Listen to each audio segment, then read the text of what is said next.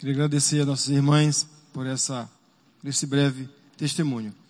Meus irmãos, eu não vou pregar essa, essa noite, não. Nossa pregação foi cada momento do nosso culto aqui. Mas eu gostaria de ler um texto com os irmãos, em Atos capítulo 16, e só destacar a importância da igreja, a importância do discipulado, a importância da evangelização, a importância do treinamento de liderança, nós que estamos aqui já há algum tempo, vivendo igreja multiplicadora, nos desenvolvendo nessa visão que foi trazida há um tempo para cá e nós temos procurado nos ministérios adotar, né, implantar essa visão e continuar no nosso trabalho aqui com o auxílio dessa ferramenta.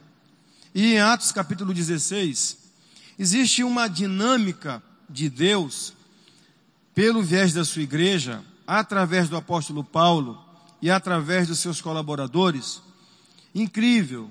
E eu posso destacar aqui o amor de Paulo pela obra de Deus, pelo Evangelho, pelos perdidos. Eu vejo Deus é, realmente preparando o campo para que seu Evangelho chegue, despertando pessoas, fazendo o seu comissionamento particular. Só Ele sabe quem que vai é, abrir o coração para o Evangelho eu não tenho bola de cristal, não sou mãe de nada, então eu tenho que pregar. Eu tenho que viver o Evangelho, amar o Senhor e pregar o Evangelho. Mas nesse capítulo 16 de Atos, existe três episódios que marcam a vida de Paulo e seus colaboradores. Paulo está na sua segunda viagem missionária, ou seja, Paulo, esse personagem aqui do texto, né? Porque já existiam cristãos pelo mundo naquele período ali. Mas Paulo foi um instrumento de Deus, levantado por Deus, para que naquele período daquela igreja nascente fosse um homem muito usado por ele. E veio a fazer parte aqui na nossa Bíblia. É, a narrativa da Bíblia fala de Paulo, fala muito de Paulo. E foi quem escreveu também a maior parte do Novo Testamento. E no capítulo 16, a partir do versículo 11, nós temos a seguinte narrativa. Tendo, pois, navegado e dali a Filipe, cidade da Macedônia e primeira do distrito e colônia. Nessa cidade permanecemos alguns dias. No sábado, saímos da cidade para junto do rio, onde nos pareceu haver um lugar de oração. E assentamos-nos, falamos às mulheres que para ali tinham concorrido. Certa mulher chamada Lídia, da cidade de Tiatira, vendedora de púrpura, temente a Deus, nos escutava o Senhor lhe abriu o coração para entender as coisas que Paulo dizia. Depois de ser batizada, ela e toda a sua casa, nos rogou, dizendo: Se julgais que sou fiel ao Senhor, entrai em minha casa e aí ficai. E nos constrangeu a isso. Aconteceu que, indo nós para o lugar de oração, nos saiu ao encontro uma jovem possessa de espírito adivinhador, a qual adivinhava, dava, adivinhando, dava grande lucro aos seus senhores e seguindo a Paulo e a nós, clamava dizendo: Estes homens são servos do Deus Altíssimo e vos anunciam o caminho da salvação. Isto se repetia por muitos dias. Então Paulo, já indignado, voltando-se, disse ao Espírito: Em nome de Jesus Cristo eu te mando, retira-te dela. E ele na mesma hora saiu. E vendo seus senhores que se lhes desfizera a esperança do lucro, agarrando a Paulo e Silas, os arrastaram para a praça à presença das autoridades. E levando os pretores disseram: Estes homens, sendo judeus, perturbam nossa cidade, propagando costumes que não podemos receber nem praticar, porque somos romanos. E levantou-se a multidão unida contra eles, e os pretores, rasgando-lhes as vestes, mandaram açoitá-los com varas. Depois de lhes darem muitos açoites, os lançaram no cárcere, ordenando ao carcereiro que os guardasse com toda a segurança. Este, recebendo tal ordem, levou-os para o cárcere interior e lhes prendeu os pés no tronco. Por volta da meia-noite, Paulo e Silas oravam e cantavam louvores a Deus, e os demais companheiros de prisão escutavam. E de repente sobreveio tamanho terremoto que sacudiu os alicerces da prisão. Abriram-se todas as portas e soltaram-se as cadeias de todos. O carcereiro despertou do sono e, vendo abertas as portas do cárcere, puxando da espada, ia suicidar-se, supondo que os presos tivessem fugido. Mas Paulo bradou em alta voz: Não te faças nenhum mal, todos aqui estamos. Então o carcereiro, tendo pedido uma luz, entrou precipitadamente e, trêmulo, prostrou-se diante de Paulo e Silas. Depois, trazendo-os para fora, disse: Senhores, que devo fazer para que seja salvo? E responderam-lhe: Crê no Senhor Jesus, serás salvo tu e tua casa. E lhes pregaram a palavra de Deus e a todos os de sua casa. Naquela mesma hora da noite, cuidando deles, lavou-lhes os vergões açoites. A seguir, foi ele batizado e todos os seus. Então, levando-os para a sua própria casa, lhes pôs a mesa e com todos os seus manifestava grande alegria por terem crido em Deus. Amém? Que história, que dinâmica de Deus, queridos. Perceba que o cristão, ele vai se encontrar em várias circunstâncias da vida. Mas, se você percebeu aí, eu dei ênfase aqui a uma palavra, né? A oração era uma dinâmica na vida de Paulo. Paulo, à semelhança de Jesus, ele era um homem de oração. Paulo tinha o costume de se retirar para orar. Orava, quando chegava numa cidade, ele sabia onde é que ele tinha chegado. E judeu, agora convertido ao cristianismo, numa cidade pagã, numa cidade é, cosmopolita, numa cidade onde deuses eram adorados ali.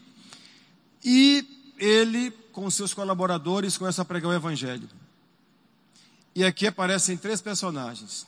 A primeira personagem diz que era uma mulher que temia a Deus já. Ela temia a Deus. Era temente. E porque ela era temente a Deus, tinha um coração mais voltado para Deus, a Bíblia diz que Deus, ele ajudou aquela mulher a entender a palavra de Deus. Isso significa que é possível que nós tenhamos aqui no nosso meio essa noite pessoas que precisam até abrir o coração mas precisam confessar esse Deus. Precisam abrir o coração para esse Deus. Precisam estabelecer um relacionamento com esse Deus. Porque um dia nós vamos nos encontrar com esse Deus, com esse Criador. Há pessoas que elas, eu comparo essa mulher àquele solo fértil em que caiu a semente do, do semeador. Ali deu fruto. E foi um amor mesmo, porque, né, ela pediu, inclusive, olha, fica na minha casa. Eu não sou uma fiel agora, fica na minha casa. Abriu as portas para a igreja, abriu as portas da casa para o evangelho. E, e, e ela devia ser uma pessoa de boa reputação. E aquela mulher, ela, foi, ela vai ser citada lá na frente por Paulo. A igreja que está na casa de Lídia, ela se tornou uma colaboradora, se tornou uma pregadora, se tornou uma multiplicadora. É um exemplo para nós a ser seguido. Um outro personagem é aquela moça possessa. Possessa de um espírito maligno. E Satanás ele continua na sua tentativa de cegar as pessoas para que elas não conheçam o Evangelho. E usa, e usa pessoas no ocultismo, nas, nas mais diversas religiões. Porque quando uma pessoa está a serviço do diabo, isso não significa dizer necessariamente que ela está em transe e que ela está como uma zumbi e que aí Satanás diz anda e ela anda, para e ela para. Não. Ela está lúcida na sua consciência, mas a influência da vida dela não é Jesus, não é o Espírito Santo, é o diabo. E muitas falsas religiões é, têm atraído um sem número de pessoas com falsas promessas. E eu digo aqui com, uma, com tristeza no meu coração, inclusive, movimentos de igreja cristã, com as mais diversas propostas, num desencaminho da palavra de Deus. Existem pessoas hoje acorrentadas, aprisionadas pelo diabo. E é preciso, às vezes, força, preciso resistir ao diabo. A Bíblia diz que não foi um só dia, não, muitos dias. Paulo saía com seus companheiros, Satanás é assim, Satanás ele tenta sempre frear o avanço da igreja. E ele sabia, ele, ele, ele tanto conhecia Paulo, que há um episódio em Atos, que uns homens queriam libertar um processo, e o, e, e o espírito imundo ele não atendeu não aqueles homens porque eles não tinham o Espírito Santo de Deus, eles não eram de Deus. Eles queriam imitar o povo de Deus, como muitos querem imitar por aí. Eu te esconjuro, eu te mando, eu te repreendo. Numa hora dessa, vamos passar por uma experiência dessa que esses caras passaram aqui. Sabe o que o Espírito falou para eles? Em nome de Jesus, a quem Paulo prega, eu te esconjuro. E o diabo falou assim: Eu conheço a Jesus, e eu sei quem é Paulo, agora quem tu és? Então Satanás conhece os filhos de Deus, ele conhece aquele que é de Deus e que quer fazer a obra de Deus. E ele vai se levantar até que Jesus volte, até que Deus o destrua. Satanás vai levantar tranqueiras, pessoas, desdém, sabe? Essa moça desdenhava ali e tentava denunciar. E era um perigo para Paulo e seus colaboradores serem já assim de uma hora para outra. Crente, sou crente, sou de Jesus e tal. Não, era uma coisa feita com estratégia, com habilidade. E aí então eles Paulo, já ali, né, indignado ali, ele, pelo poder que Deus concede a todo cristão, eu não tenho essa, esse dom, não tenho esse chamado, mas eu creio que existem pessoas usadas por Deus que repreendem pessoas possessas e, e, e libertam pessoas pelo pé da oração, por uma palavra. Creio sim, isso continua acontecendo até hoje. E Paulo então repreendeu aquele espírito ali e aquela mulher foi liberta. Aquela moça foi liberta. Agora veja, queridos, que nós como cristãos também, por servirmos a Deus, por fazermos as vontades de Deus, por fazermos um bem a uma pessoa, nós vamos enfrentar dificuldades. Por causa desta ação, eles foram presos. Presos e açoitados. Pergunta, estou preparado para ser preso, para ser açoitado por causa do Evangelho, por amor a pessoas? por ir, por exemplo, a um bairro que não é tão abençoadoras, palavras bem direcionadas para a nossa igreja. Veio primeiro um missionário na, na, no domingo pela manhã e disse, irmãos, o evangelho é vencedor, o evangelho avança, Deus tem feito maravilhas, Deus tem libertado pessoas, muitos têm se convertido porque a mídia não mostra. Não creia nesse negócio de que a igreja não avança, a igreja avança. Eu creio, a igreja avança, continua avançando. Porque a obra é de Deus, a obra não é minha, não é, né, de, é de Deus e nós somos colocados nela. Depois o pastor Sandro aqui, durante três noites, aqui quatro noites, nos chamou a atenção para que nós nos continuemos engajados nessa missão, desse evangelho continuar avançando através da nossa vida, através da nossa igreja. E foram palavras que Alguém pode dizer assim, ué, tem uma contradição. Um vem diz que é para ficar alegre, para vibrar, mas o outro vem e joga uma ducha. Não, palavra de Deus. Tudo é ajuste para a nossa igreja. Temos que nos alegrar porque em lugares, e olha só como Deus está falando com a primeira igreja. O, o, o, missionário que veio aqui domingo de manhã, ele veio lá de longe, na Jocum, falando que teve que sair da Rússia, não quis falar aqui porque pela perseguição. E lá é proibido ser cristão. E o pastor Sandro falou também aqui de um país que ele está atuando ali, na, ali na, na, América Central ali, que é muito perigoso, difícil ser cristão. E quantas pessoas têm se levantado contra ele ali, chamando ele de traficante de droga, traficante de órgão, não é? Mas tudo, queridos, é um despertamento do Senhor. Realmente a obra do Senhor avança. E nós vamos estar em várias circunstâncias. E mesmo em circunstâncias adversas, esse homem, esse apóstolo Paulo, ele nos dá um exemplo de um coração que teme a Deus, de um homem que ama o Evangelho, de um homem que não reclama por estar sofrendo por amor do Evangelho. Mais uma vez a oração estava presente na vida de Paulo. Orando, preso, grilhões nos pés, grilhões nas mãos, em masmorras, com certeza úmida, escura, com ratos, com fome, e já tinha apanhado uma sova. E esse homem não cessa de orar, esse homem não cessa de pregar. E ali ele fez uma obra maravilhosa também. E converteu ali um homem, um policial, vamos colocar assim. Converteu um policial ali, talvez um homem truculento, um homem que não estava nem aí para o estado dos presos lá. E a Bíblia diz que esse homem foi transformado, se transformou num homem bom, num homem dócil, num homem piedoso, tratou as feridas de Paulo ali. Mas antes ele ficou desesperado, porque o trabalho dele era vigiar os presos ali. Desesperado a ponto de se matar. Queria tirar a própria vida. Que isso? Que história é essa? Como é que um homem do nada tenta se matar? O contexto aqui explicaria, não, o tempo não me permite. Mas ele seria morto pelo exército romano. Sua família seria vendida como escrava. Talvez sua esposa fosse estuprada, seus filhos fossem mortos, porque ele falhara. Se você lembrar lá do Evangelho, os guardas que foram subornados pelos fariseus para mentirem, dizendo, não, foram os discípulos de Jesus que vieram lá. Tiveram que, eles tiveram que também falar bem deles diante do do, do, de Pilatos, porque senão eles seriam mortos. Há pessoas também que estão desesperadas na vida, tentando tirar a sua própria vida, dar cabo da própria vida, porque os projetos de vida não estão dando certo.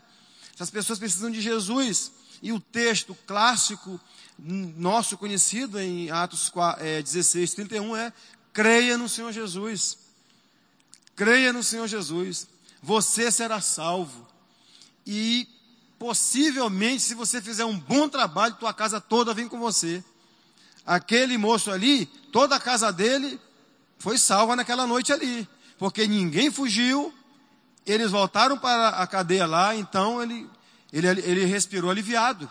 Não ia acontecer nada com ele e nem com a sua casa. Mas ele agradeceu a Deus. Ele foi batizado, ele foi instruído, queridos. E essa é a dinâmica de Deus para a sua igreja. A igreja é muito importante, queridos, no mundo, no mundo em trevas. Nosso trabalho, nosso discipulado, nosso evangelismo, tem hora que vai ser um sucesso, como foi com Lídia, simples. Pessoas preparadas já, nós vamos falar e elas vão receber o Evangelho. Tem hora que nós vamos ter que enfrentar as trevas literalmente, e é preciso muita consagração, é preciso muita oração, é preciso mesmo ser reconhecido das próprias trevas. Paulo diz que a igreja, ela manifesta para as trevas a glória de Deus. Para agora ser manifesto também nos principados e potestades. As trevas agora conhecem nosso trabalho. Por isso que Satanás milita contra, tenta nos estimular, usa pessoas até próximos de nós para nos estimular. Então, queridos, a dinâmica da igreja é essa: é perseverar nessa obra, perseverar nesse evangelismo, é treinar pessoas, treinar líderes. Nós tivemos aqui essa semana é, mais uma semana de treinamento de líderes, ouvimos coisas boas, edificantes ali. Nunca é o mais do mesmo, nunca é mais do mesmo. O Evangelho nunca será o mais do mesmo. O Evangelho é o poder de Deus. O que acontece é o seguinte: o Evangelho é eterno, ele não muda. Nós é que temos ele como vara de medir. E nós temos que nos olhar aqui. O Evangelho nunca é mais do mesmo. Treinamento para liderança nunca é o mais do mesmo. Acontece que a igreja, ela é, é militante e um dia será triunfante na sua militância, ela precisa treinar, ela precisa enviar, e ela precisa evangelizar, e ela precisa orar. Os cinco princípios, trouxe aqui uma colinha, né, do, da visão igreja multiplicadora, são esses, ó, oração, Paulo orava em todo o tempo, aqui nesse texto aqui ele sempre orava, evangelização discipuladora, evangelizou aquela mulher, depois discipulou, treinou, Plantação de igreja, Lídia abriu uma igreja na casa dela e o carcereiro também. Formação de líderes, ambos foram treinados depois. E compaixão e graça. Vocês não viram lá que o, o cara curou os pés de Paulo lá? Só Deus pode operar compaixão e graça na vida de um ser humano. Então, meus irmãos, que Deus continue abençoando a nossa igreja nessa caminhada, nessa militância, que nós continuemos batizando e batizando mais me sinto aqui exortado pela palavra do pastor Aibson, porque batizamos tão pouco, se amamos tanto a Deus, porque é, pessoas não têm se juntado aos montes aqui na igreja, se amamos esse evangelho, se dizemos que pregamos esse evangelho. Precisamos é, não esmorecer com essas exortações, mas aquecer nosso coração e dizer ao Senhor: Eis-me aqui, Senhor, faça-me segundo a tua vontade. Amém? Que Deus abençoe e conceda a todos uma semana de paz e vitoriosa. Pastor Wibson.